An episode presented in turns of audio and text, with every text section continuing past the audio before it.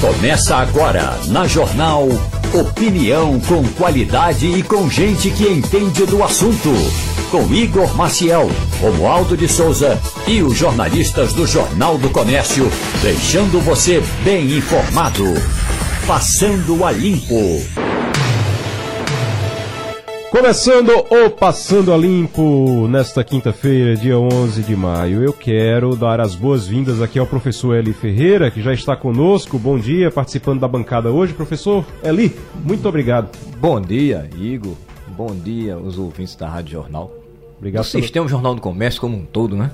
Coisa boa. Vamos, o professor Eli que é nosso sócio aqui, é um dos nossos sócios aqui. Eu lembro que toda a apuração na eleição, tem apuração, tem tudo, a gente está sempre aqui conversando com o professor Eli, ele trazendo informações para a gente valiosíssimas. Inclusive antecipou muita coisa na eleição de 2022 agora, muita coisa que dizia, ó, fulano não se elege, quem se elege é fulano. Contrariando um algumas de... estatísticas, né? Contrariando estatísticas, inclusive, contrariando pesquisa.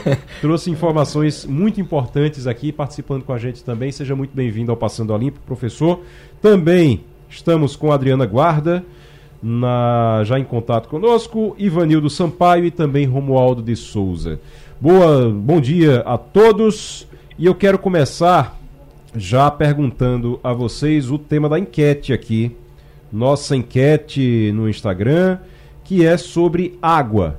O, a Compesa já está avisando que vai faltar água no Recife. Bairros serão afetados por suspensão no abastecimento da Compesa. E na nossa enquete, a gente está perguntando no Instagram, você pode entrar lá, arroba Rádio Jornal PE, arroba e você responde se na sua casa costuma fa faltar água. Professor Eli, costuma faltar água na sua casa, professor? É, a gente tem. É, nós temos é, como guardar água, nós temos duas caixas, nós temos poço artesiano, mas as pessoas reclamam muito de como é distribuída a água. Porque um dos grandes problemas, Igor, é que além de faltar, é, às vezes a Compes não tem tido o cuidado de informar, por exemplo, informa que vai faltar tal dia, mas aí o, o, programa, o problema se a, vai se alastrando e ela não vai dando satisfação ao consumidor. Talvez esse seja um dos grandes problemas da população, além da falta d'água, da falta de uma distribuição melhor, também a informação. O consumidor fica bastante desinformado com relação a essas crises que ocorrem. Ivanildo Sampaio. O Ivanildo mora em casa, inclusive. Falta água por aí, Ivanildo? Eu acho que você tem um, um reservatório também, né? mesma coisa do professor. Eu tenho, caso de casa, somos apenas eu e minha mulher, os filhos já casaram, a gente não, não consome muita água. Mas na minha rua costuma faltar. Na minha casa não, por isso, porque eu tenho, eu tenho um tanque muito grande, né, que armazena mais de mil litros de água, então, mesmo que falte três, quatro dias, a gente não consome o que está armazenado. Mas a, a, aqui na rua falta, costuma faltar. O, o Adriana Guarda, em aldeia falta água? Olha, Igor, aqui não falta água não. Inclusive aqui a água é mineral, né? A água da torneira é mineral, então uhum. é um privilégio muito grande. Mas é aqui em Aldeia. E a Aldeia está no município de Camaragibe, que é um município que sofre muito com a falta d'água, né? É um dos municípios com a pior condição de falta d'água da região metropolitana do Recife. É, os então, bairros... Isso aqui é só um oásis. Uhum. Os bairros, é, o pessoal está inclusive avisando aqui que é o sistema Duas Unas unidade que integra o complexo Tapacurá, que está interrompendo o abastecimento, vai interromper o abastecimento em bairros do, do Recife e em outros vai cair a pressão. Em lugar que não vai, vai cair a pressão é aquela história que dependendo da altura não chega água. E Recife tem muitos altos, né? A paralisação acontecerá na quinta-feira, nessa quinta-feira, a partir das 15 horas e finalização prevista para 5 e meia da manhã da sexta-feira. Então, das 3 horas da tarde de hoje até às 5 e meia da manhã da sexta-feira de amanhã não vai chegar água exatamente por isso. Então todo mundo já se prepara aí, porque a coisa realmente é complicada. São muitos bairros afetados. Você pode entrar no, no Instagram da Rádio Jornal para responder essa enquete, que é na sua casa costuma faltar água? Arroba Rádio Jornal PE. Arroba Rádio Jornal PE. Vou também passar aqui para o meu, já vou até republicar aqui no meu também, no meu Instagram, para espalhar aqui a informação que é para todo mundo ficar já atento a isso e também para responder já a enquete da Rádio Jornal. Então, você pode entrar lá, arroba Rádio Jornal PE, no meu tá lá Igor P. Maciel, você pode também deixar seu recado, arroba Igor P. Maciel, você já entra e já fala por lá também, tá bom? Os bairros são muitos, tá? Você pode também entrar na, na, as informações você tem na, no Jornal do Comércio. Tem uma reportagem, uma matéria agora no Jornal do Comércio da Catarina Moraes. No JC, a capa do JC de agora, arroba, é, aliás, é, www.jc.com.br, você entra e já procura lá. É a primeira matéria mesmo. Falta de água no Recife, bairros serão afetados por suspensão no abastecimento e lá dentro dessa matéria tem todos os bairros. São muitos, não tem nem como dizer aqui, são muitos bairros que serão afetados hoje por essa, é, é, esse problema da Compesa. Agora, o Romualdo, falta água aí em Brasília? Tem problema com falta de água aí em Brasília? Não é Compesa, né? Mas água é negócio é. difícil em todo canto. Olha, aqui a região eh, do Distrito Federal toda e também a região do entorno da Grande Brasília tem água e água em abundância. É, tem vários reservatórios que foram construídos e alguns deles estão é, no estado de Goiás, mas que abastecem o Distrito Federal. Então, esse problema especificamente Brasília não tem, mesmo levando em consideração que há um projeto na Câmara Legislativa, como se fosse a Assembleia Estadual, a Assembleia Legislativa, para privatizar a Companhia de Água e Esgoto do Distrito Federal. Mas o projeto não anda por uma pressão de sindicalistas. Na prática, respondendo à sua questão aí, olha, aqui em Brasília, a gente literalmente nada de braçadas. É, agora, em Brasília, é uma, Brasília é uma situação bem diferente, então, do restante do país, porque você tem dos 27, dos 26 estados, no caso, mais o Distrito Federal, você tem a grande maioria, a grande maioria com dificuldade para abastecimento d'água e para saneamento. E aí é nesse contexto que o marco do saneamento foi implantado, foi votado, foi implantado lá atrás. E agora, quando chega o governo Lula, tem toda aquela questão, né, Ivanildo, para tentar salvar as empresas as empresas estaduais de, de abastecimento de água, de saneamento, para tentar dar um tempo a mais para elas, para ver se elas agora elas resolvem o problema, coisa que nunca conseguiram resolver. O marco do saneamento é exatamente para isso, é para dizer, olha, acabou a paciência com vocês, a gente vai resolver agora, vamos resolver de outra forma agora, porque vocês não conseguem resolver. E aí chega o governo Lula e diz, não, mas vamos dar mais um tempo. Ainda bem que a gente já sabe, foi rejeitado na Câmara Federal. Mas essa história de dar mais uma chance, de dar mais um tempo, não tem condição agora, né, Ivanildo? Ou tem? Não, não tem. Agora, deixa eu lhe contar uma coisa. Essa Conta. Duas Unas, essa barragem de Duas Unas, foi construída em regime de urgência por um problema sério de abastecimento que atingia Capacurá. Isso foi no governo de Moura Cavalcante, eu acompanhei de perto, que eu trabalhava para uma indústria de engenharia em São Paulo, e acompanhei a construção de duas zonas e a inauguração.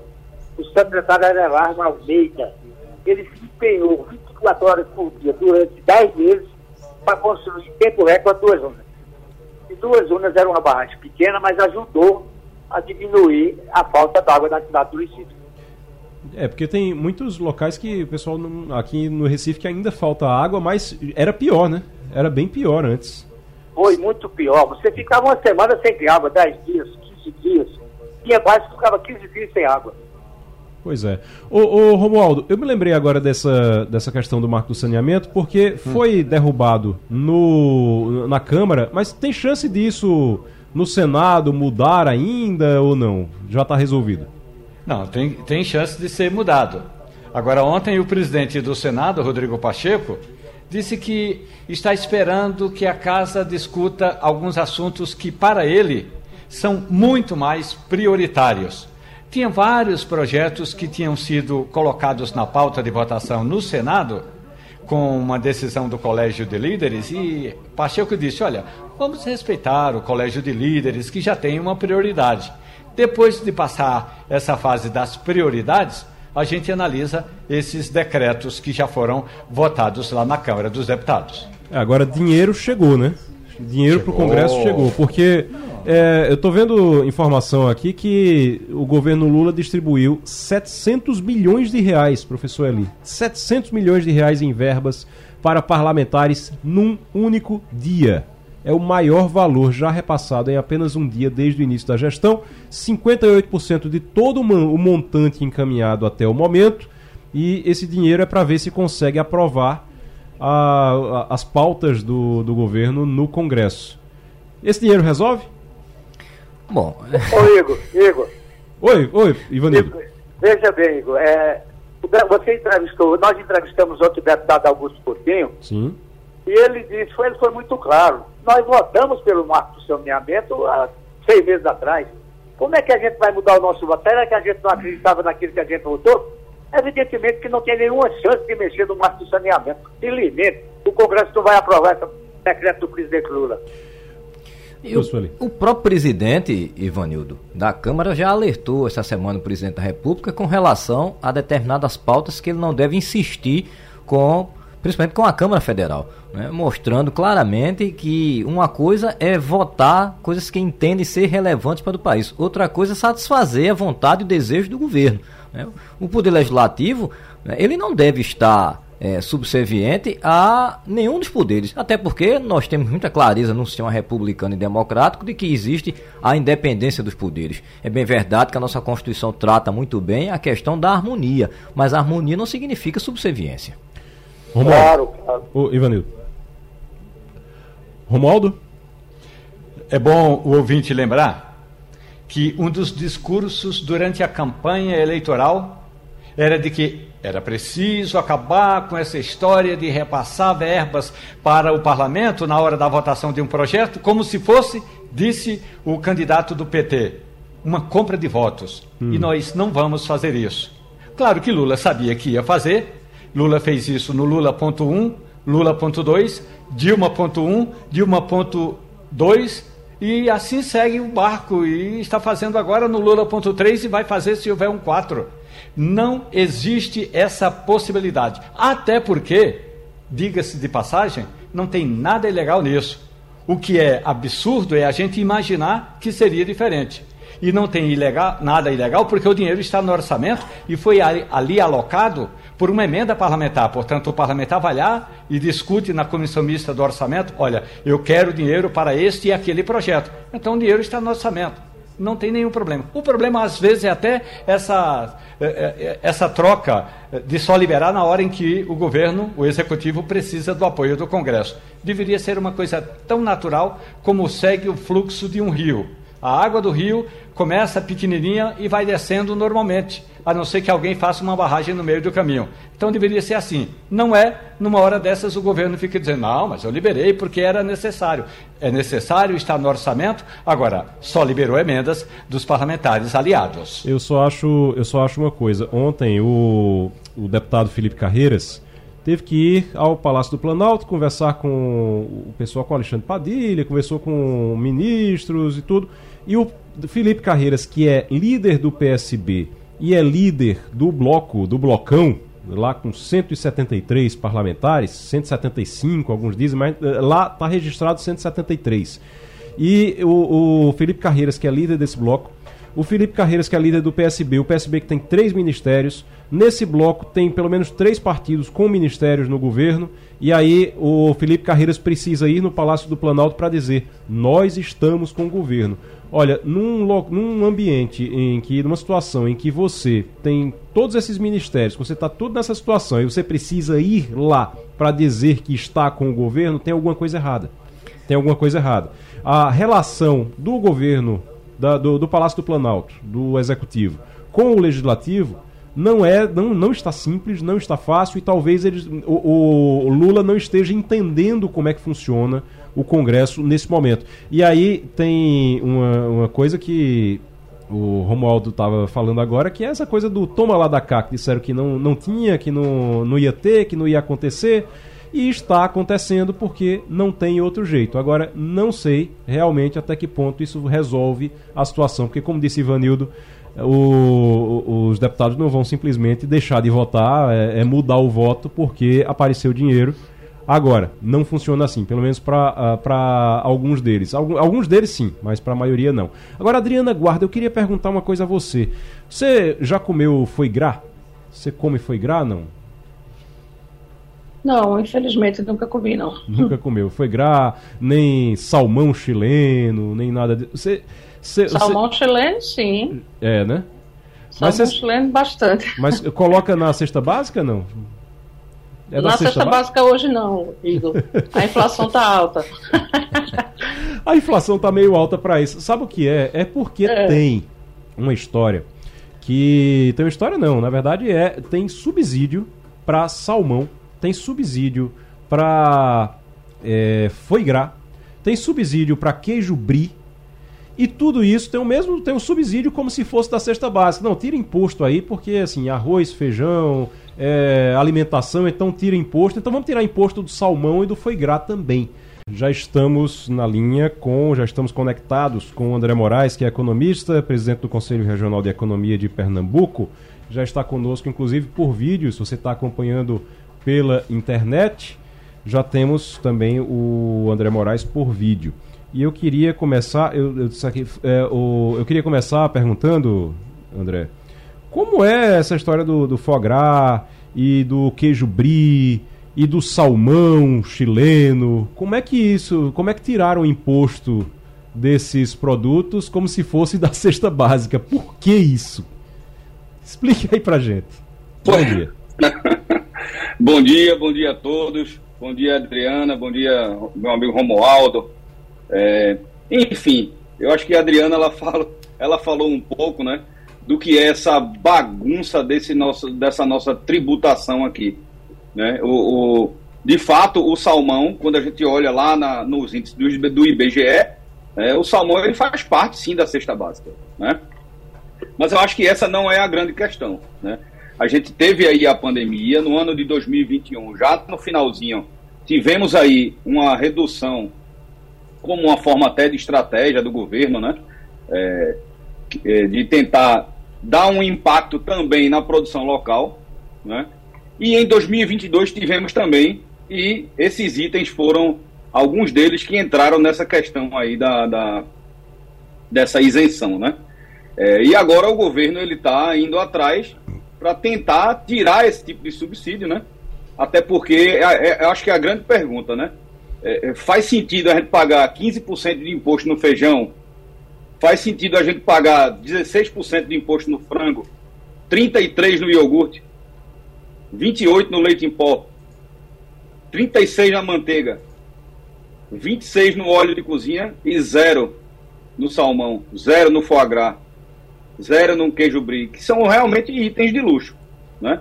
Uhum. Então eu acho que é isso que a gente precisa, precisa se perguntar. Além do, além do foie gras, além do queijo brie e do salmão, tem, tem outros itens também nessa, nessa lista esquisita?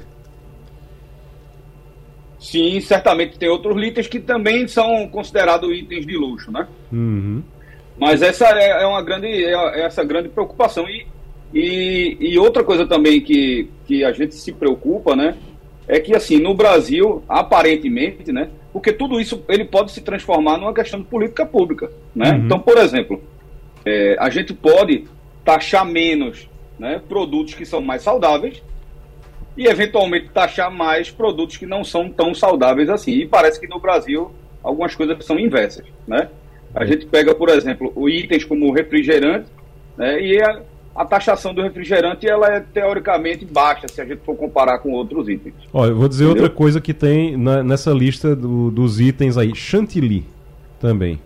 Chantilly também está nessa lista. Então, foie gras, o chantilly, queijo brie e o salmão. E o salmão que, que eu estou falando que é mais de 100 reais o quilo é aquele salmão chileno, né? Aquele salmão tem, tem salmão Isso. de 60 reais, 70 reais o quilo, dependendo da região.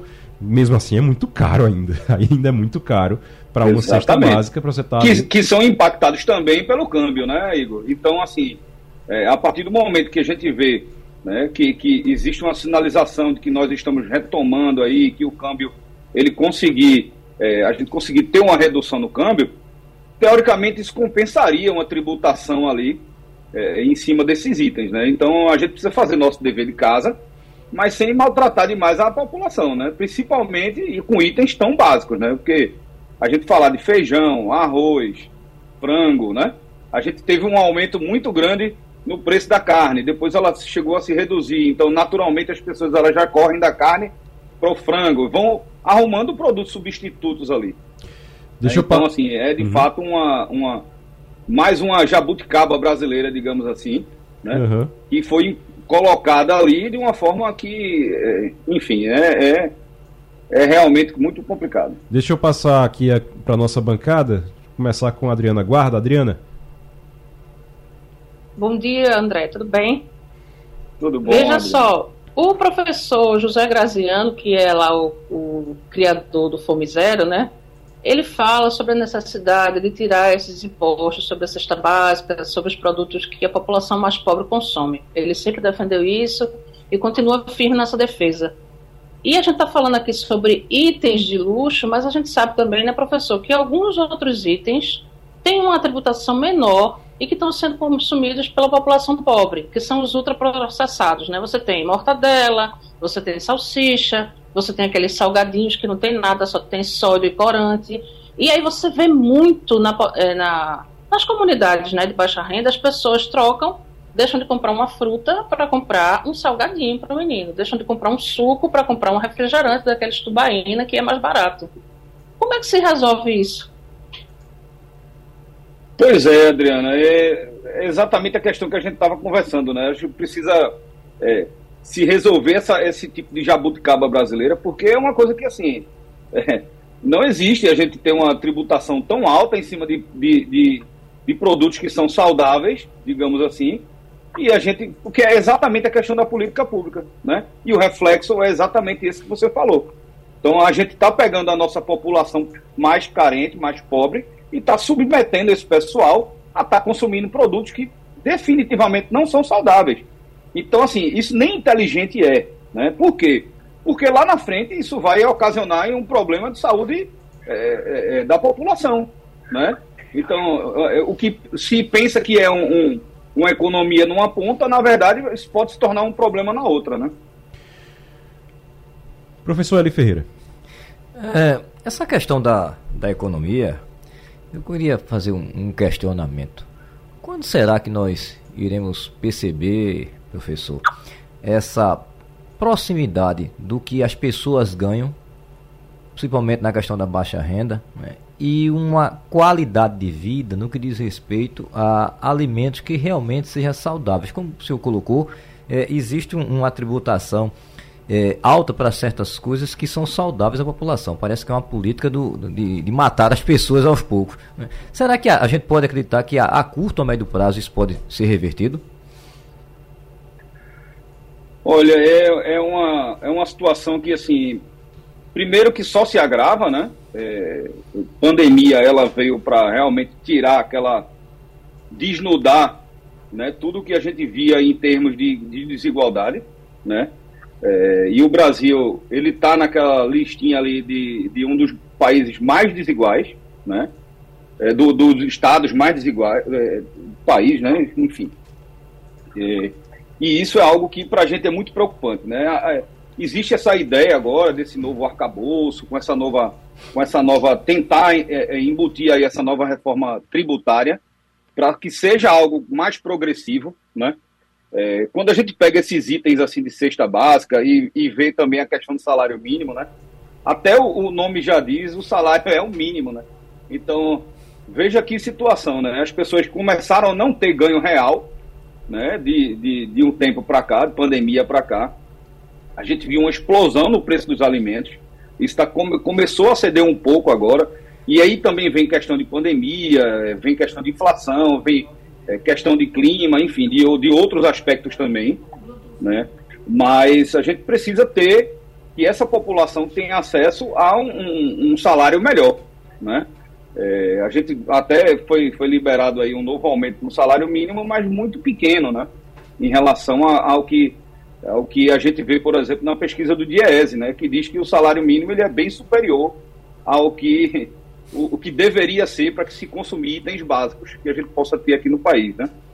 Então, a gente fica nessa expectativa de que essa reforma passe, porque, na, na, minha visão, é uma das principais reformas. Né? A gente pode ter a reforma administrativa para tentar dar uma enxugada nos custos, porque também não adianta só falar em reduzir, a gente também não reduzir na própria carne, né?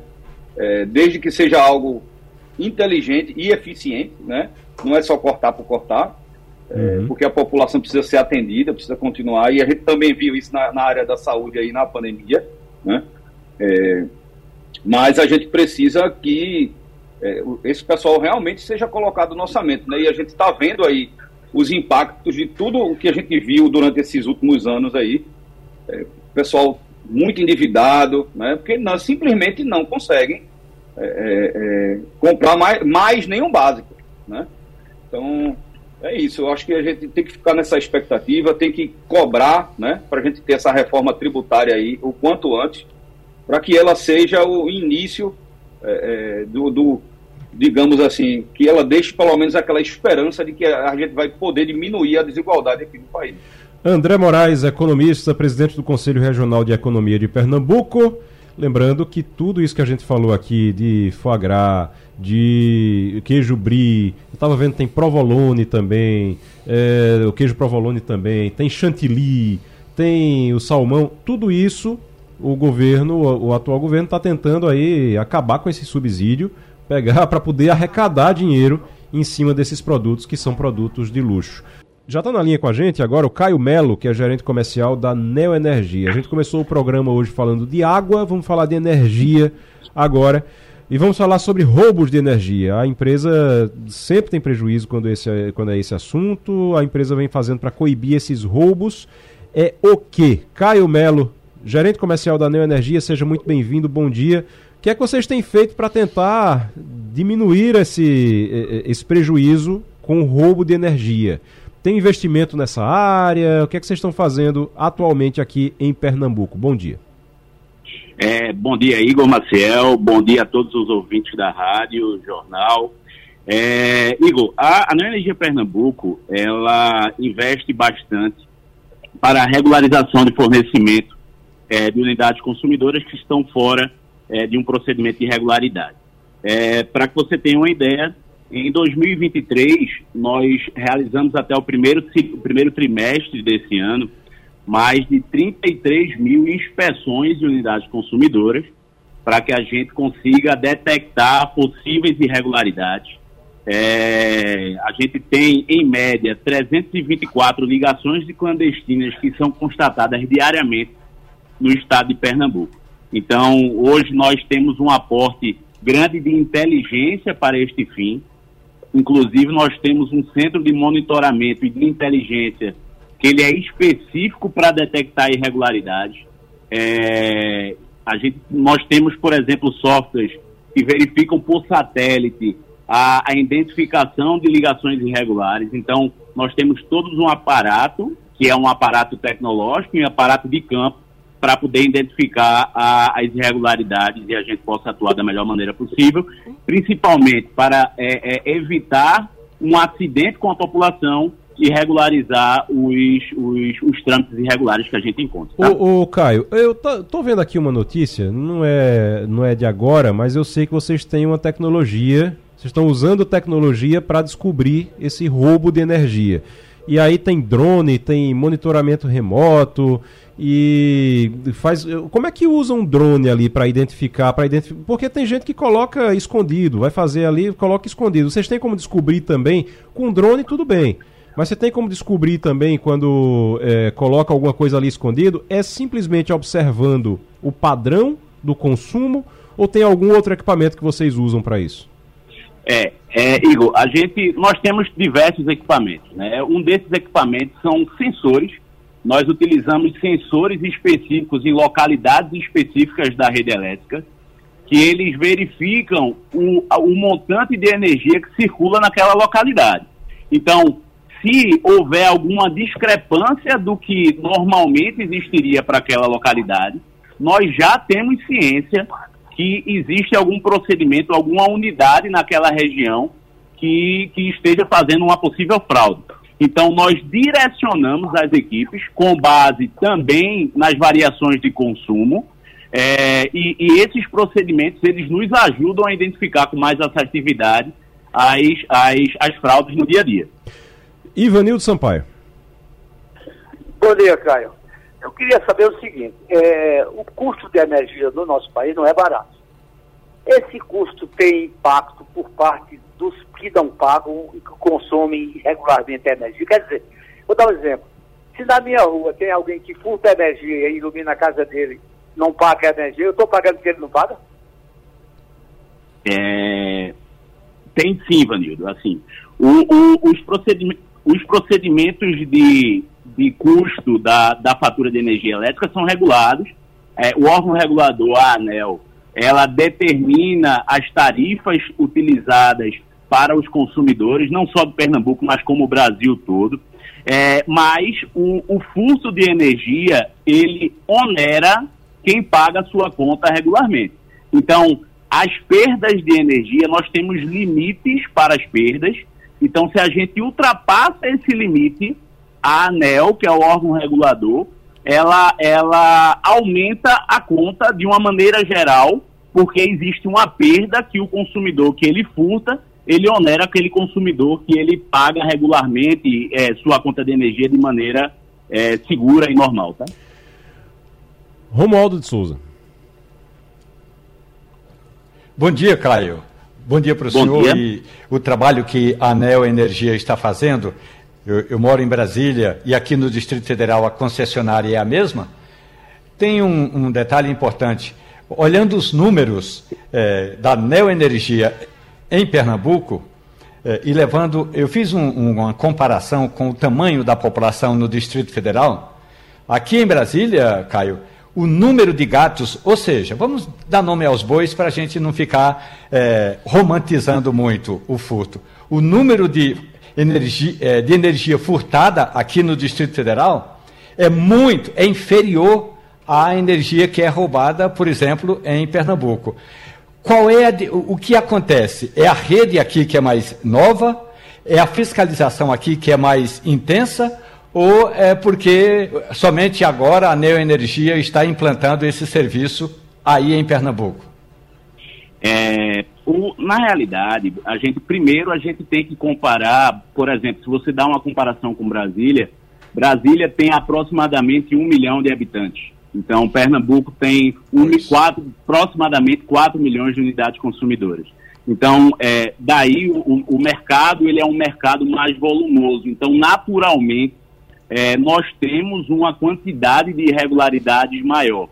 É, o, a, a, verificação, o estudo é, e a detecção das irregularidades, ela sempre ocorreu, ela vem se intensificando ao longo dos anos, a gente sempre dá uma atenção muito importante nesse tema, por conta, inclusive, da segurança. É, a gente entende é, que em Pernambuco é, existem, de fato, áreas que são áreas de, de, de, de uma complexidade maior em relação à rede elétrica, é, uma relação, um, áreas com, com, com, com, com índices que são mais é, é, é ofensores para esse item.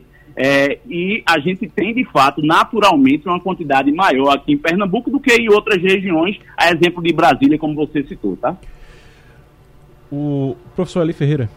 É, essa questão da, do furto de energia, ele é algo muito constante, mas o, o senhor disse que existe drone. Né? Bom, caso seja detectado isso e tenha que fazer uma inspeção dentro das residências, como é que a empresa tem feito isso? Porque para adentrar na residência de alguém tem que ter autorização judicial. A pessoa não vai liberar a casa dele né, se ele quiser. Como é que tem feito isso? Há um, um, um mandado para chegar e adentrar nas residências? Como é que tem sido feito isso?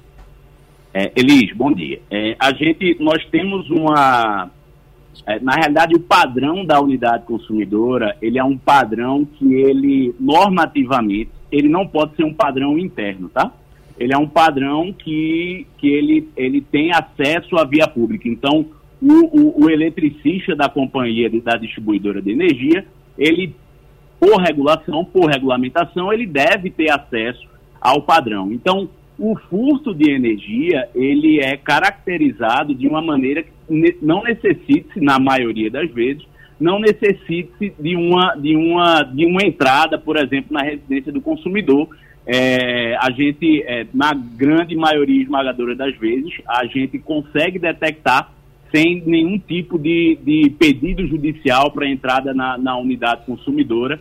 É, de fato, a gente, a gente tem essa situação. Existem casos é, onde tem uma, um detalhamento de uma investigação mais específica, inclusive com perícia é, é, é criminal, para que a gente possa direcionar os esforços e ser mais assertivo ainda, mas são, são, são muitos menos casos do que a maioria, tá? Então, assim, de fato, a gente, por regulamentação, a gente pode e a gente consegue identificar essas irregularidades, tá? Caio Melo, gerente comercial da Neoenergia. Obrigado, Caio. O Romualdo de Souza. A Procuradoria-Geral da República está pedindo ao STF investigação sobre diretores do Google e do Telegram. Telegram, o Google botou aquele negócio lá na, na aquele comunicado na, no dia da votação do PL das fake news. O Telegram mandou uma nota para todo mundo, todos os usuários também, reclamando do PL das fake news. E agora a PGR está pedindo ao STF investigação sobre os diretores. Isso vai dar em alguma coisa? A princípio, segundo o governo federal, vai. Segundo o Ministério da Justiça, não basta que os, os dois portais, vamos, as duas plataformas, Google e ontem o Telegram, tenham colocado e retirado mas é preciso haver uma investigação. O Sistema Jornal do Comércio entrevistou ontem o secretário nacional eh, de Justiça e nessa conversa com Tadeu Alencar, é importante a gente chegar à seguinte conclusão, secretário nacional de Segurança Pública, melhor dizendo. O, a investigação que vem sendo feita pela Polícia Federal, a investigação a pedido do ministro da Justiça, não esbarra ou não estanca em função desse pedido do Ministério Público. As duas investigações devem correr juntas. Tanto é verdade que a Polícia Federal já ouviu o representante do Google no Brasil e já marcou data para ouvir o depoimento de alguém que responda no Brasil pelo Telegram. Então, a princípio, não nada vai ser retirado, os processos vão andar. Vai dar? Vai dar. Agora, não se sabe em que pode dar. O que está acontecendo é na hora da votação, eh, lá duas semanas atrás, na Câmara dos Deputados, o portal Google colocou logo abaixo da barra, ali onde você faz a pesquisa, um link para um comentário sobre o projeto de lei. Segundo o Ministério da Justiça, segundo o secretário Tadeu Alencar, Google não é uma empresa de comunicação. O Sistema Jornal do Comércio é uma empresa de comunicação. Google não é. Portanto, Google não pode colocar ou não pode é, fazer esse tipo de comentário. Da mesma forma, o Telegram, que imediatamente depois da decisão do ministro Alexandre de Moraes, retirou do ar aquele comentário. Mas o Ministério Público entende que não basta retirar do ar. Adriana Guarda, de que, de que forma é que essa discussão é, ajuda o Brasil? Me diga aí acho que precisa ter um limite nessa questão das dessas, dessas redes, né, dessas big techs, né, Igor, porque assim, a coisa dos ataques às escolas que a gente viu recentemente, né, é um exemplo muito flagrante disso, né. Se a gente entrasse como cidadão comum e colocasse certas hashtags, que eu não vou colocar aqui nem para estimular as pessoas a, a usarem, você via, assim, na sua cara, pessoas ensinando a fazer bomba caseira, ensinando a atirar, ensinando a fazer coisas terríveis, comunidade de adolescentes conversando sobre, sabe, neonazismo. Então, assim, é preciso ter um limite, sim, olhar para elas, elas não estão, elas são importantes, mas elas não estão aqui para fazer o que quer, né? O país tem sua soberania, é preciso colocar rédeas e observar isso, porque disso depende o futuro dos nossos jovens e desse país também, né? Não dá para deixar isso solto de qualquer jeito. É verdade. Tem que ter. É uma coisa que a gente tem falado muito aqui, é, professor Eli. Tem que ter regulamentação, sim, tem que ter. Tem que ter limite para as coisas. Tem que ter punição também para as plataformas que não cumprirem, realmente que não tirarem do ar, que não agirem em relação a isso. Mas tem que ser discutido, né? tem que ser bem discutido. É, eu acho que tudo gira em torno de uma palavrinha que tem sido muito mal empregada nos últimos tempos: liberdade. As pessoas têm confundido, acham que liberdade é fazer tudo aquilo que querem. Não, quando nós vivemos em sociedade, nós sabemos que existem limites. Ninguém tem liberdade absoluta.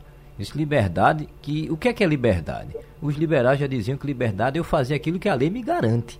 Então eu não tenho liberdade de agredir você. As pessoas têm confundido liberdade com agressão. Então isso gira em torno de um problema muito sério. Eu não posso usar, eu não devo usar a minha liberdade para querer agredir as pessoas e me esconder por trás de um manto da impunidade.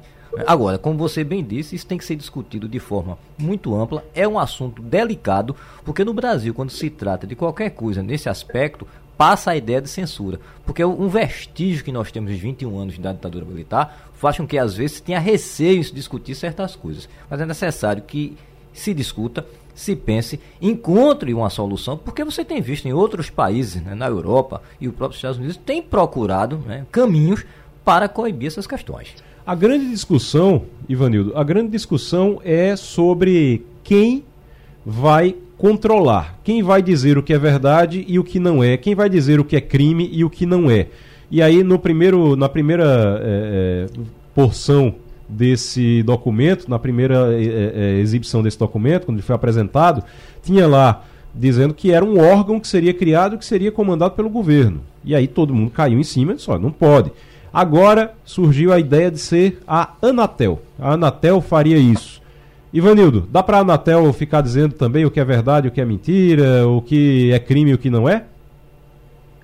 Olha, isso é um nossa, tão complicado a partir do momento de que essas big techs são terra de ninguém, né? Ninguém, ninguém sabe quem está por trás, quem manda, quem não manda, do conteúdo que eles distribuem. Sabe também que eles se apropriam de conteúdos das empresas jornalistas sem pagar um centavo. Quer dizer, tem mil, mil defeitos e mil coisas aí que precisam ser discutidas e discutidas com profundidade, sem, sem nenhum, é, sem nenhum juízo, juízo é, anterior formado, enfim. Mas eu acho que é preciso sim, que tenha uma regulação.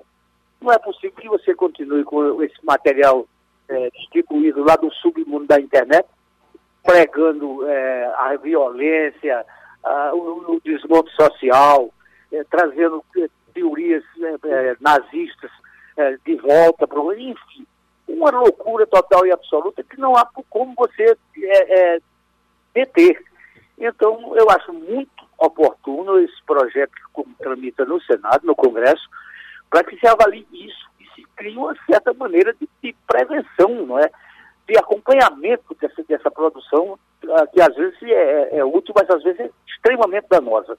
Eu não sou um, um especialista nessa área, não. aliás, eu tenho um filho que é engenheiro, é engenheiro é, é, de tecnologia, é cientista da computação, e ele mesmo pai, olha esse negócio dessas big tech, então é um, é um mundo complicado, ninguém sabe com quem decide o quê, quer dizer, é um negócio muito complicado. E a gente está entrando nisso aí para tentar dar uma certa freada, não é? Nesse, nessa terra de ninguém. Não é? Só se despertou para isso depois daqueles malucos mataram as crianças em, em, Santa Catarina, não. Já se falava disso antes. Só que, como, como, nós nunca temos vivido um caso tão grave quanto aquele, foi se deixando para lá, se barrigando, se empurrando com a barriga e, e, ninguém se preocupava com o que acontece nas grandes redes de produção desse conteúdo que às vezes é danoso e maléfico. Conexão Portugal com Antônio Martins. Ele estava falando agora exatamente dessas. Uh, Antônio Martins já direto de Portugal com a gente, mas a gente estava agora, uh, Martins, falando sobre as big techs e sobre essas plataformas, sobre PL das fake news. Tem notícia ali agora, uma declaração de Alexandre de Moraes: Big techs se sentem acima da lei e diz que empresas serão enquadradas. Antônio Martins, muito bom dia para você. Eu queria. É, é, eu sei que não. Vou lhe pegar de surpresa agora, Martins, mas a gente está falando sobre esse assunto aqui. Eu queria que você dissesse como é que é aí em Portugal. As, as mídias sociais, elas são regulamentadas, tem uma, uma lei para isso? É, de quem é a responsabilidade? Elas assumem responsabilidade quando algum crime é cometido na, nas plataformas? Como é que funciona isso? Bom dia, Igor. Bom dia a todos que fazem parte da bancada do Passando Limpo. Bom dia nossa audiência, né, nossos ouvintes.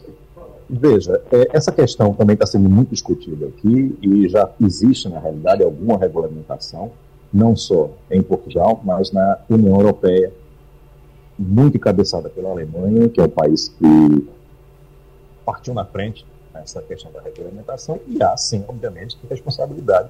E essa responsabilidade, ela é com base na legislação. nada mais do que aplicar a quem comete crimes na internet né, é, o, a legislação dos mesmos crimes que são cometidos fora da internet. Ora, se você está dentro de um, vamos dizer assim, um shopping center e você é, faz uma apologia ao nazismo e aquele shopping center permite que você faça isso, ele passa a ser o quê? Conivente com esse seu crime. Então você vai ter que ser, de alguma maneira, é, enfim, acionado né, civilmente. É, infelizmente, eles estão fazendo uma grande guerra, essas big techs estão fazendo uma grande guerra dentro do, Brasil, só para melhorar essa minha, essa minha comparação com o shopping center, se você faz dentro da, da internet o mesmo crime, que é crime também fora da internet, a internet permite que você continue fazendo esse crime, ela passa a ser conivente com esse crime. Então, também tem que ser acionada, né, as, as plataformas. Uhum. É, eu não entendo porque é, eles estão tão, tão agressivos e estão esperneando tanto no Brasil. Pois é. Porque aqui fora as coisas já são regulamentadas. Você não pode ter um setor na sociedade que não seja alvo de regulamentação. Porque todos são. Eu sou, você é, todos nós somos. E eles também têm que ser. Vamos agora para nossa bancada aqui. Deixa eu começar pela Adriana Guarda. Martins, bom dia. Eu estava querendo saber sobre essa questão dos vistos da comunidade de países portugueses que não estão podendo circular na Europa, na União Europeia com ele, né? Por quê? Bom dia, Adriana. Veja, esse visto foi visto, foi visto a, outra, a outra forma de, usar a palavra, né? o, o significado dessa palavra é, foi visto como um grande avanço né, para a comunidade brasileira aqui e dos países de língua portuguesa, porque foi uma certa uma solução para um problema que vinha crescendo muito, que é a engarrafamento, vamos dizer assim, do, da burocracia portuguesa para conseguir analisar todos os pedidos de, de autorização de residência aqui, né, a imigração é, aumentou muito, não só de brasileiros, mas principalmente de brasileiros, e isso estava engarrafado, as pessoas estavam passando aqui um, dois anos numa condição de espera. E quando foi em março, entrou em vigor esse visto, que tem por base um, um acordo né, de mobilidade dos países de língua portuguesa. Né? Portugal, Brasil, Cabo Verde, Angola, Timor-Leste, Moçambique, Guiné-Bissau, São Tomé e Príncipe. Então, esses países é, conseguiram fazer esse acordo de mobilidade a partir daí criar esse visto. Só que esse visto, é, ele só vale para esses países de língua portuguesa. Então, quando você vai, por exemplo, sair daqui de Portugal, é brasileiro, está aqui, você pode morar aqui, está com posse desse visto que vale um ano, pode ser renovado depois, está trabalhando, está vivendo aqui normalmente. Mas quando você sai de Portugal, esse visto ele não é reconhecido pelo chamado espaço Schengen, que é um espaço que congrega boa parte dos países de da Europa, mais Noruega e Suécia e Suíça. E esse, esse, esse espaço Schengen é, foi um acordo que foi criado há um tempo atrás para permitir a mobilidade dos países sem precisar de muita burocracia. Então, você, quando você entra na Europa, entra no espaço Schengen, você faz a imigração, sendo de fora do espaço, faz a imigração no primeiro país que você chega e depois você pode circular pelos outros sem precisar passar novamente pela imigração, mostrar passaporte, ter visto ou não. O problema é que o nosso visto da CPLP, como é chamado, da comunidade de língua portuguesa, ele não, ele não, é, ele não para nem as normas, na realidade, da, dos vistos é, da comunidade europeia. Então, não consegue. As pessoas têm que ficar atentas, que estão aqui, porque se elas forem para um país, para a Alemanha, por exemplo, passar férias, elas vão ter que entrar lá como turista, vão só ter 30 dias de, de possibilidade de entrar lá, como se elas estivessem vindo do Brasil, por exemplo, e indo para a Alemanha. E, e, e, vão ter que apresentar a passagem de volta. Então, é, é, uma complicação né, e uma limitação que, quando foi anunciado visto, isso não ficou muito claro. E agora isso está claro. Então, vamos ver como é que isso agora vai, vai se processar. Né? Fica aí o, o, o alerta para tentar com esse visto. Muitos brasileiros aí, muitos pernambucanos têm parentes aqui com esse visto e comemorado talvez a possibilidade de regulamentação aí dos seus parentes, programando viagem de férias com os parentes que moram aqui para viajar a outros países da Europa, tem esse, essa possibilidade de não conseguirem né, ter os, os parentes que moram aqui acompanhando nas viagens da Europa. Antônio Martins conversando com a gente direto de Portugal. Uh, eu sempre pergunto onde é que o Martins está. Hoje ele está num café. É, não está no café, né, Martins? No café. É, no café. Eu vi ali que tem é, uma, uma, pessoa servindo ali uns, café, uns cafés, ali uns docinhos, umas coisas. Está num café é, lá em café, Lisboa. Cafézinho aqui, em homenagem ao meu amigo Romualdo Souza. Olha aí, tá vendo? O, o professor Eli Ferreira está aqui conosco também para participar, professor. Antônio, prazer, viu? É, tava observando, a gente sabe da, da relação que Portugal tem com o Brasil muito grande, até hoje isso é muito presente. E a cantora Gal Costa, quando faleceu, repercutiu muito em Portugal a, a morte de Gal Costa. Como é que foi a questão da repercussão da morte de Rita Lee? Professor Eli, bom dia para você. Dia. Olha, é, a música brasileira aqui é muito apreciada pelos portugueses. Eles conhecem muito a música brasileira. É, os jovens conhecem, por exemplo, pessoas com 30 anos, conhecem o repertório de Maria Bethânia, praticamente inteiro, conheci pessoas assim, que é até difícil encontrar no Brasil hoje, né? Você encontrar pessoas mais jovens, de 20, 30 anos, que têm uma lembrança dos discos e tudo, porque os pais tinham, enfim. Então, primeiro, música brasileira aqui é muito apreciada. Esses grandes cantores brasileiros, grandes artistas, eu vou dizer os famosos, é, desde do, do, do, os nossos clássicos, né, Chico Caetano, Betânia, Gal Costa, Milton Nascimento, até os novos, Anitta, os funkeiros, tudo, isso aqui toca muito aqui, até porque a comunidade brasileira também aqui é muito grande. E aí, é... perdão? Oi? A gente, tá, a gente tá ali escutando. a imagem, a imagem congelou. Né? A imagem pois é, congelou, é, mas. A imagem congelada, é. sei que com problema. Mas veja só.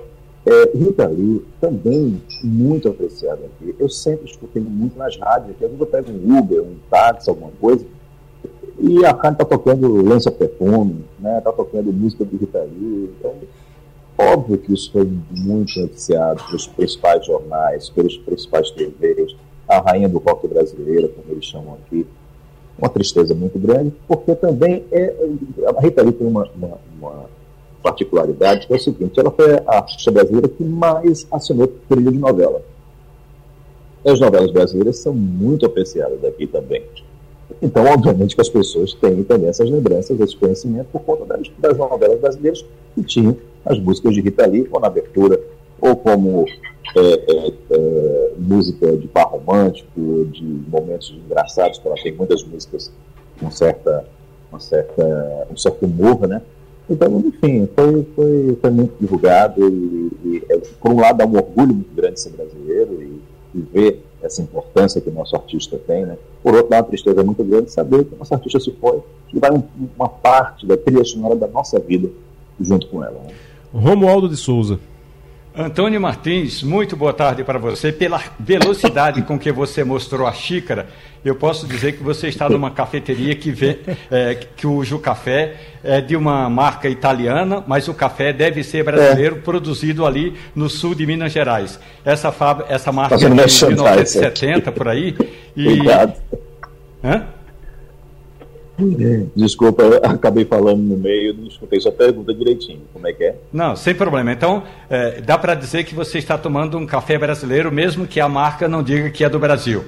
Mas por falar em brasileiros, café brasileiro e essa marca italiana que você está tomando café aí, eu queria falar sobre negócios. Quando você chega na embaixada de Portugal aqui, você é alertado, e tem esse alerta, Martins, na porta da embaixada você é alertado para grupos que trabalham de forma ilegal, que trabalham com vistos e esses vistos, eh, segundo o alerta da embaixada, podem ser ilegais, Martins.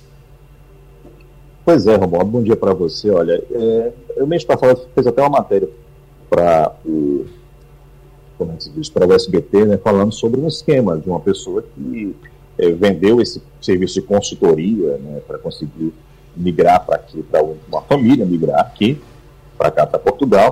e que é, essa, essa família veio, a, a, a, consultoria, uma consultora, na realidade, fornecia seus serviços, divulgava seus serviços pelo Facebook, pela internet, é, e quando chegou aqui, praticamente só tinha passagem para essa viagem, né? Mas não tinha mais nada. O carro que eles achavam que tinha sido comprado não foi comprado, o apartamento que eles achavam que tinha sido alugado não foi alugado, não existia os documentos também, né, não tinha dado entrada em nada. Então, assim, é muito, é muito perigoso isso. E aí, tem um advogado aqui em Portugal que tem um conhecimento muito grande da legislação brasileira e portuguesa, é especialista nessa questão do uso brasileira, do direito do uso brasileiro, o Bruno Que ele fala sobre, é, é, alerta muito, né, junto à Ordem dos Advogados de Portugal, e representam é, junto com, com, as representações da ordem, é, ele fala sobre justamente é, é, o crescimento de negócios online, de consultorias, de imigração, é, se colocando como advogados e que na realidade não são. Né? E passa a ser legal, porque eles não estão, essas consultorias que se dizem, às vezes a pessoa até formada em direito, sim, fez um mestrado aqui em Lisboa ou em Portugal da forma geral, mas não está dentro da ordem dos advogados é, de Portugal, né? não, não, tem inscrição na ordem, então está atuando ilegalmente, às vezes não pode nem representar a, o cliente, e tem aqueles que nem a formação tem. Né? Tem um conhecimento empírico da situação, tentam passar, e esse conhecimento empírico ele é muito complicado porque ele é muito baseado na experiência que a pessoa teve. Não significa que a experiência que eu tive é a mesma que os outros vão ter. As facilidades que eu tive eu não vou, às vezes, garantir para os outros, ou as dificuldades que eu tive também não são as mesmas que os outros vão enfrentar. Então é muito importante as pessoas irem para os órgãos é, oficiais. É, a Casa do Brasil aqui, que atua muito nesse sentido, né, orientação dos brasileiros, fala sempre, olha, vá para a página do consulado português no Brasil, tem lá todo, tudo que você precisa. Né? Se for contratar um advogado vejo também as credenciais dele, não só da, da Ordem dos Advogados do Brasil, mas também da, da Ordem dos Advogados aqui de Portugal. Então, tudo isso tem que ser feito com muito cuidado, porque é um investimento alto que as pessoas fazem, de tempo, de dinheiro, de esperança, de expectativa. Então, as coisas dão errado e, nossa, é uma frustração sem fim. Antônio Martins, direto de Portugal, conversando com a gente. Agora, Ivanildo Sampaio. Bom dia, Martins. É, a extrema-direita de Portugal ia realizar uma cimeira, como eles chamam, com a presença dos grandes líderes mundiais de direita, entre eles Trump e Bolsonaro. É, Trump acaba de ser condenado pela justiça americana, né, pagou uma multa milionária e não está livre de outros processos. Aqui no Brasil, Bolsonaro já depois duas vezes na Polícia Federal e pode também se complicar. Eu pergunto a você, essa cimeira foi reprogramada, é, ainda conta, contará com a presença deles dois ou simplesmente vai esquecer o problema? Bom dia, Ivanildo. Olha, essa cimeira estava programada para o dia 12 13 de maio. Vamos lembrar que 12, 13, não, 13 14 de Lembrar que 13 de maio é uma data muito importante aqui em Portugal, que é a data da primeira aparição de Fátima né, que junta muitos católicos, a gente sabe que a extrema-direita acaba tentando né, é, unir muito seu discurso à família, à religião, então isso tinha até certo, uma certa é, timing nesse sentido. Agora o timing foi muito ruim, no, no, no cômputo geral, porque é, saiu essa questão aí do, do, do Tenente Coronel Cid, que foi preso, e assim que o Tenente Coronel Cid foi preso, no dia seguinte eles já disseram que não iriam, é, que iriam adiar essa cimeira, né, que teria a participação do Jair Bolsonaro. Eles também esperavam que o Trump pudesse vir, mas eu achava muito difícil que viesse. É, mas vinha também o vice-primeiro-ministro Salvini da, da, Itália, vinha também o pessoal da, da Espanha, a Marine Le Pen da, da França. É, a questão é que isso flopou, né, como dizem. Então, eles adiaram, não, não, André Ventura, que é o líder do Chega, né, deputado, é, divulgou um vídeo pelas redes sociais, mandou para os jornalistas dizendo que estava adiado por tempo determinado, não tem uma nova data. Vamos esperar aí as coisas acontecerem. Foi muito ruim para eles porque, primeiro, teve essa questão do Bolsonaro, que ia, havia a possibilidade do passaporte dele ser retido de fato, né, por isso que eles se adiantaram em adiar essa, essa cimeira, mas também, logo depois, agora, né, mais recentemente, a condenação de Trump por abuso sexual. Não sei o que eles vão fazer agora. Está esquecido, como você falou. Né? Adiaram, mas quando é que volta, ninguém sabe. Antônio Martins, Conexão Portugal, aqui com o Recife, com o Passando a Limpo. Muito obrigado, Martins. Amanhã, a ministra do Planejamento, Simone Tebet, vai estar no Nordeste, vai estar no Recife, inclusive. Passa por Salvador, por Recife, por outros estados aqui no Nordeste. Ela está apresentando o planejamento para os próximos anos, o planejamento para os próximos anos do governo federal.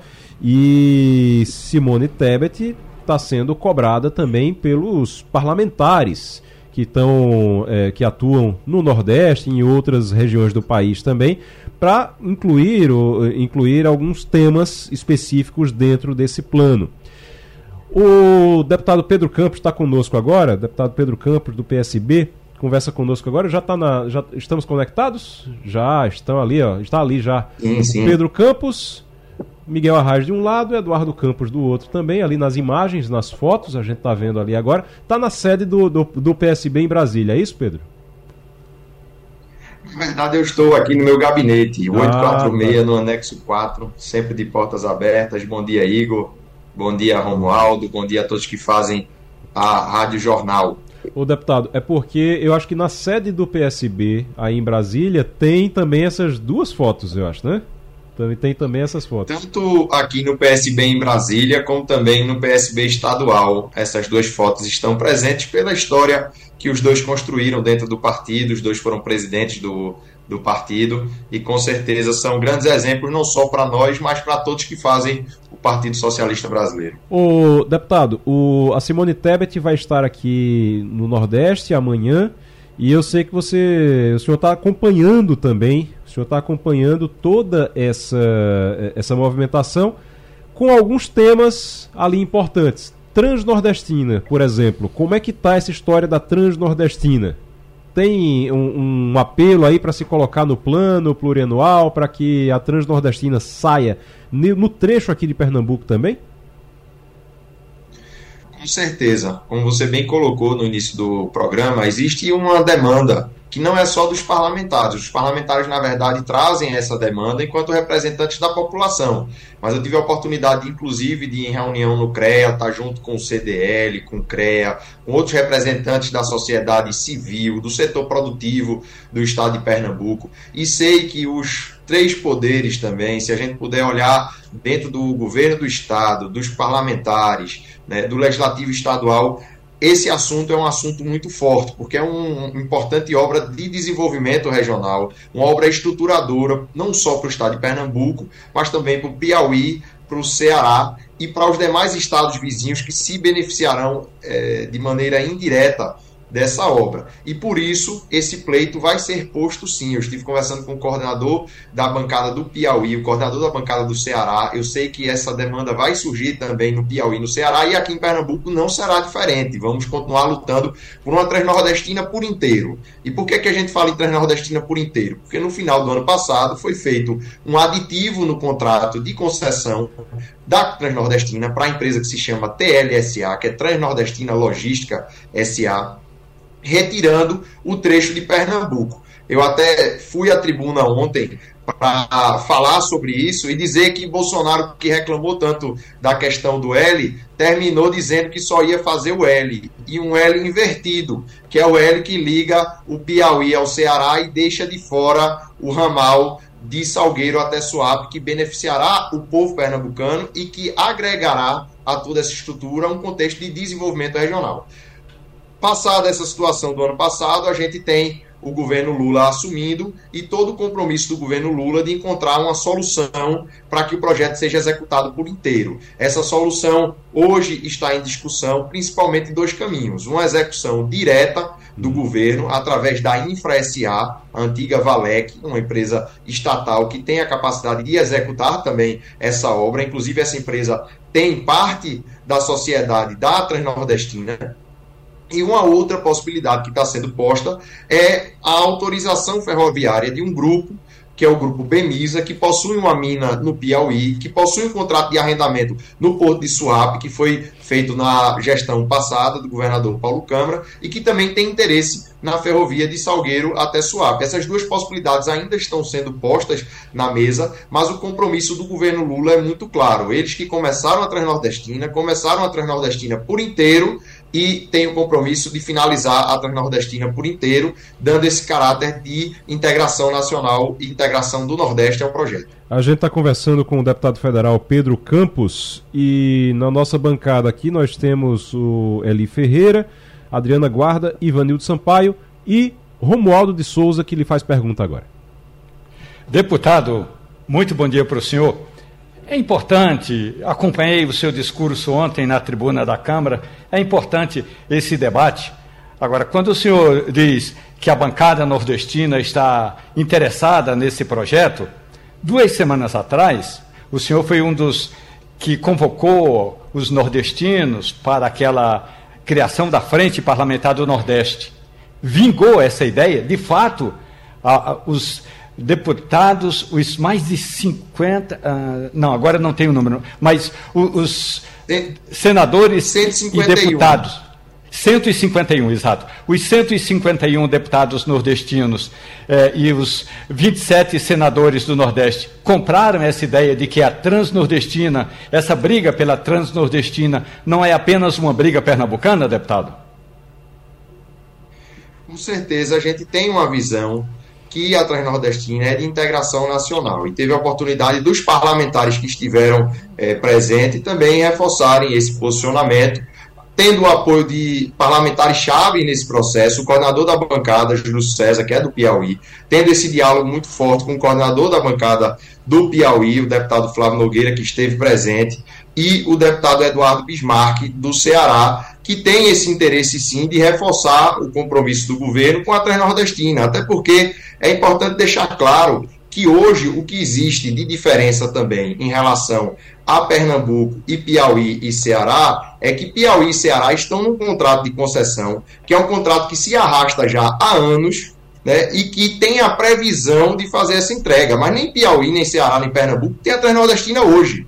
Não é uma briga só de Pernambuco pedir a Transnordestina hoje. Piauí e Ceará não tem a Transnordestina ainda. Então é esse, é, é, esse peso que precisa ser dado na cobrança. Quando a gente coloca isso, é, não entende que a solução para o, o, o Estado de Pernambuco é simplesmente achar que voltar para dentro do, do contrato e fazer somente isso resolve, não resolve. Ter saído do contrato foi uma sinalização ruim, porque foi feito isso sem ter né, uma sinalização de como seria o caminho alternativo construído pelo governo federal. O caminho alternativo foi construído apenas pelo governo do estado de, de Pernambuco.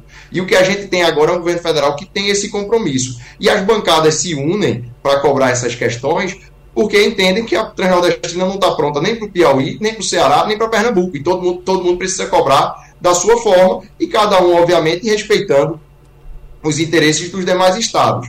E não só a Transnordestina. O primeiro ponto que a gente colocou é, como ponto central da Frente Parlamentar em Defesa do Nordeste é o investimento em obras de infraestrutura estruturantes. Existe a Transnordestina, existe a transposição, a gente tem a ferrovia Oeste-Leste, né, a FIOL, lá na Bahia, a gente tem duplicação, duplicações de BRs importantes, como a BR-230, a BR-235, a 232, aqui em Pernambuco até Arco Verde, até Serra Talhada, como já foi discutido. Então, esse compromisso da bancada do Nordeste é principalmente em relação ao investimento de infraestrutura, de obras de infraestrutura importantes. Né? Isso é uma sinalização que está clara e, obviamente, que cada Estado vai colocar dentro desse pacote, dentro dessa discussão, e, e o PPA participativo é uma sinalização clara do governo de que vai escutar os estados nordestinos, vai começar pela Bahia, com a presença do presidente Lula, depois a gente vai ter no dia de amanhã também em Pernambuco, em Alagoas, e isso vai ficar cada vez mais claro que o Nordeste deseja sim essas obras estruturadoras e que uma dessas obras muito importantes é a Transnordestina. Professor Eli Ferreira. A gente está conversando com o deputado federal Pedro Campos. Deputado, eu vou, eu vou pegar carona na, na fala de Romualdo e vou é, pedir a Vossa Excelência que, se possível, é, seja mais clara nessa, nessa pergunta. É, existem, não há como negar, uma polarização constante no Congresso Nacional, seja na Câmara, seja no Senado, entre a bancada do governo e a da oposição. Isso é explícito e às vezes é, a gente percebe o excesso. Com relação a essa questão da Transnordestina, o senhor percebe claramente que a bancada da oposição está disposta a sentar à mesa com a bancada do governo em torno do Nordeste? Acredito que sim. Eu não vejo, por exemplo, ontem a gente teve é, com o discurso de um dos deputados que faz oposição ao governo Lula, né, o, o deputado Coronel Meira, parabenizando o ministro Zé Múcio pela manutenção do projeto da Escola de Sargentos no estado de Pernambuco, inclusive citando nominalmente deputados da oposição, no caso da situação atualmente, deputados que estão em campo oposto ao deputado Coronel Meira, que participaram dessa articulação e que conseguiram construir isso com o governo anterior do governador Paulo Câmara, né, com o governo anterior é, a nível federal e também com o atual governo Lula e com a governadora Raquel. Então, eu não acredito que exista dentro do, da bancada de Pernambuco ou da própria bancada do Piauí, do Ceará, deputados que meramente por fazer oposição ao presidente Lula não comprarão a briga de obras como essa. A gente viu isso acontecer, por exemplo, na transposição. A transposição, ao invés de Bolsonaro querer é, é, parar a transposição, ele quis dar um jeito de tentar ser o pai da transposição também e ficar discutindo quem é que tinha feito, quem é que tinha terminado. Eu sempre brinco dizendo que nessa discussão ninguém ganha, porque na verdade a transposição não está pronta ainda. A transposição é também um projeto estruturante, né, que precisa que aquela água que hoje passa nos canais do eixo leste, do eixo norte, aquela água chegue até a casa das pessoas. Para isso precisa da adutora do Agreste, precisa das adutorinhas da transposição, das, dos povoados, das cidades que estão ali perto da transposição e que ainda não receberam água. Então a mesma coisa é a Transnordestina. Não vai ter um esforço aqui da oposição de querer que esse projeto não ande. O que vai ter o esforço é de querer dizer quem foi que fez mais ou quem foi que fez menos. E aí essa briga acaba que eu brinquei dizendo que ninguém ganha, mas no final das contas o povo ganha, porque se a obra sair, se a coisa acontecer, a gente fica feliz e essa discussão de quem fez, deixa para a política fazer. O povo quer a água na torneira, quer o trem levando desenvolvimento, geração de emprego e renda. Nós estamos conversando com o deputado federal Pedro Campos e eu vou passar agora para a Adriana Guarda, que está nos acompanhando, que está aqui na nossa bancada também. Bom dia, deputado.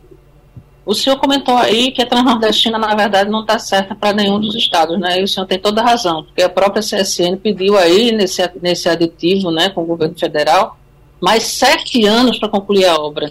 E a gente já sabe que ela passou bastante tempo até aqui, né? Não fez nem a metade da obra e a situação é bem complicada. Mas, por outro lado, Pernambuco está numa situação de desvantagem tremenda, né? Porque, assim, ele vai partir do zero, seja de qual for dessas alternativas que o senhor citou aí, e também ele está amarrado por esse aditivo, porque assim, a CSN colocou no contrato que só libera esse trecho quando forem apresentados os déficits entre ela e o governo. Ou seja, o que foi pago nesse trecho? Porque assim, a CSN botou dinheiro nesse trecho, o governo federal botou dinheiro nesse trecho. Aí ela está dizendo que só vai liberar quando fizer os outros trechos e quando for resolvida essa questão da equação financeira. E aí, como é que fica? A gente vai esperar até 2029 ela terminar para a gente poder fazer a nossa. usar das nossas novas alternativas. Como é que os deputados estão olhando para essa amarração que foi feita, na verdade, né, deputado? No apagar das luzes do governo Bolsonaro, né, no dia 23 de dezembro, às vésperas do Natal, uma coisa escusa, escondida e sem dizer a ninguém, né, sem conversar com ninguém, uma coisa que espantou, pegou todo mundo de surpresa e Pernambuco foi bastante prejudicado. Exatamente. Pernambuco foi prejudicado exatamente nesse sentido. Não porque eu entendo que estar no contrato de concessão é a solução de todos os problemas. Inclusive, esse caso da Transnordestina é até bem elucidativo em relação a todos esses processos que a gente tem vivido de concessões em outros contextos. A concessão, a PPP são instrumentos importantes? São. Mas, como qualquer contrato que a gente assina, precisa ter gestão, precisa ter acompanhamento, monitoramento. Isso é a mesma coisa, por exemplo, quando você contrata um pedreiro para fazer uma obra na sua casa, uma reforma, você não acha que só porque contratou combinou aquele preço, combinou aquele prazo, tudo vai acontecer maravilhosamente e quando você chegar lá vai estar tudo pronto. A mesma coisa é a questão do governo com a CSN. Existe um contrato que já foi descumprido né, em muitas questões, né, que já foi alvo de auditoria de Tribunal de Contas, de ajustamento é, é, de conduta e que esse contrato né, é a garantia que existe hoje para o Piauí e para o Ceará. O que Pernambuco realmente está em desvantagem é porque saiu do contrato e, como foi feito, como você bem disse, no final do governo, sem diálogo, sem conversa,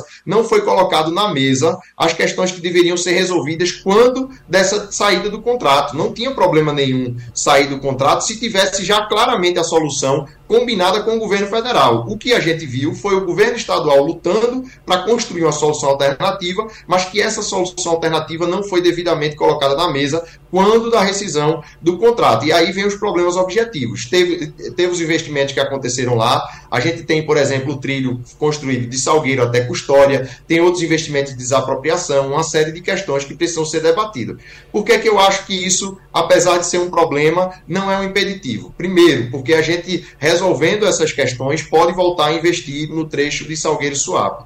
E segundo, se for colocar na balança né, o que tem dependência de um lado e do outro, a gente tem certeza que é possível sim o governo construir essa solução de destravar esse trecho sem precisar fazer nenhum desembolso para a CSN, já que grande parte do que foi construído, apesar de ser uma concessão, grande parte do que foi construído foi ou com recurso né, do governo federal do ponto de vista de recurso oneroso, de financiamentos né, de bancos públicos, ou foi construído através de aporte direto e por isso que a própria InfraSA é sócia inclusive de boa parte da TLSA. Então, esse encontro de contas é possível de ser resolvido. O que precisa é colocar na mesa e ter essa vontade política. E a gente fica muito feliz de existir a vontade política do governo Lula de encontrar a solução para a Transnordestina por inteiro. E essa solução passa sim por liberar esse trecho, né, ver a remuneração dos ativos, fazer esse encontro de contas, que eu tenho certeza que será um encontro de contas favorável ao próprio governo, e adotar de imediato a solução que precisa ser feita, quer seja é, construindo diretamente com a Infra SA ou a solução de dar as garantias para que a Bemisa possa fazer esse investimento né, enquanto uma autorização ferroviária. Ô, deputado, a gente está com um tempo bem curtinho agora, eu vou passar para Ivanildo Sampaio e o tempo está bem curto, então eu vou pedir que vocês sejam bem breves agora. Ivanildo. Deputado, é, eu louvo a preocupação da nossa bancada com com a Transnordestina, mas há outro programa em Pernambuco que ninguém, ninguém, nenhum deputado parece ligar para ele. Trata-se da Hemobras. Era um projeto que era disputado por vários estados brasileiros, inclusive Santa Catarina, e acabou em Pernambuco. Construiu-se 90% do projeto e esqueceu que a Hemobras havia, existia. Eu pergunto a sua, por que ninguém se preocupa com a Hemobras? É estratégico, cria medicamentos que são necessários ao país que nós importamos, enfim, o que é que tem, alguém tem contra a Hemobras? Deputado? Eu não consegui ouvir a pergunta de Ivanildo. É sobre a Hemobras. Ele, ele pergunta sobre a Hemobras. O, o, o, que é que a bancada está fazendo em relação à Hemobras, que é uma, uma empresa que foi muito comemorada quando foi instalada aqui quando estava para ser instalado aqui em Pernambuco, porque houve uma disputa com Santa Catarina e tudo. E agora se fala muito de Transnordestina, de outros projetos, mas se deixa de lado a Hemobras. Como é que está a preocupação da bancada em relação a isso? Esse, esse é um projeto também estruturante para o Estado, a gente poder estar tá trazendo indústria que agrega valor, que possa estar tá é, podendo avançar nesse ramo de hemoderivados. Isso foi construído pelo próprio governo Lula. Infelizmente, a gente viveu né, um período de, dos últimos quatro anos onde existia um direcionamento do próprio governo é, federal de buscar fugir desses investimentos estruturadores, dessa expansão das estatais conduzida pelo poder público e que isso fosse feito somente através do capital privado. Isso é, é foi norteador para a Emobras, isso foi norteador para o Ceitec dos semicondutores, isso foi norteador para outras empresas como a Eletrobras, como é, também o grupo dos Correios. Essa era a visão do governo anterior. A gente entra agora no governo que foi quem iniciou esse processo da vinda da Emobras para Pernambuco e que tem esse compromisso e que entende que muitas vezes o poder público deve ser um Estado empreendedor também, que em algumas situações de insegurança, algumas situações de desenvolvimento tecnológico, o Estado precisa andar na frente. Isso não é aqui no Brasil, isso não é, é, é somente nos lugares que se alinham, por exemplo, com política de esquerda. Eu vou citar um exemplo claro: a gente tem a NASA, a companhia americana que fez toda a questão da, do avanço e da expansão é, espacial a NASA precisou ter bilhões e bilhões do governo americano em desenvolvimento de tecnologia, em desenvolvimento é, de ciência para que pudesse ser aquilo feito, para que hoje a gente pudesse ver Elon Musk, a Virgin e várias outras empresas entrando nesse ramo. Mas eu tenho certeza que Elon Musk, com a sua é, é, SpaceX, não existiria se não existisse o investimento público da NASA. Então, a mesma coisa a gente entende que é assim que funciona, é assim que deve funcionar, é assim que países como os Estados Unidos, o bastião da liberdade, é, de, de, um Estado que, que se vende mínimo, mas que você vê que para muitas coisas é um Estado muito mais forte do que o Estado que a gente possui, faz, e esse caso deve ser ampliado para a questão de indústrias importantes, de estratégia nacional de desenvolvimento, de poder ter uma indústria nacional é. que agregue valor para que o Brasil não fique. E aí, finalizando aqui esse Sim. ponto, eu estive na China, na, na missão com o presidente Lula. A balança comercial da China com o Brasil, o Brasil exporta 90 bilhões de dólares e importa 60 bi. A princípio você diz, eita, coisa boa, a gente está exportando mais do que está importando da China. Mas 80% do que a gente exporta é soja, petróleo cru e minério de ferro. E o que a gente é, importa é exatamente o que os chineses fizeram com a nossa soja, com o nosso minério de ferro e com o nosso petróleo cru. Então é, é preciso ter esse, esse olhar estratégico. Foi assim que a China conseguiu eh, se desenvolver, foi assim que os Estados Unidos conseguiu desenvolver e é assim que Pernambuco e que o Brasil vai se desenvolver também. Deputado, muito obrigado. Deputado Pedro Campos participando conosco aqui. E o Passando a Limpo vai ficando por aqui. Quero agradecer a todos os que estiveram conosco, professor Eli Ferreira, conosco aqui na bancada, Ivanildo Sampaio, Adriana Guarda, Romualdo de Souza, finalizando aqui o Passando a Limpo. A Rádio Jornal apresentou opinião com qualidade e com gente que entende do assunto. Passando a Limpo.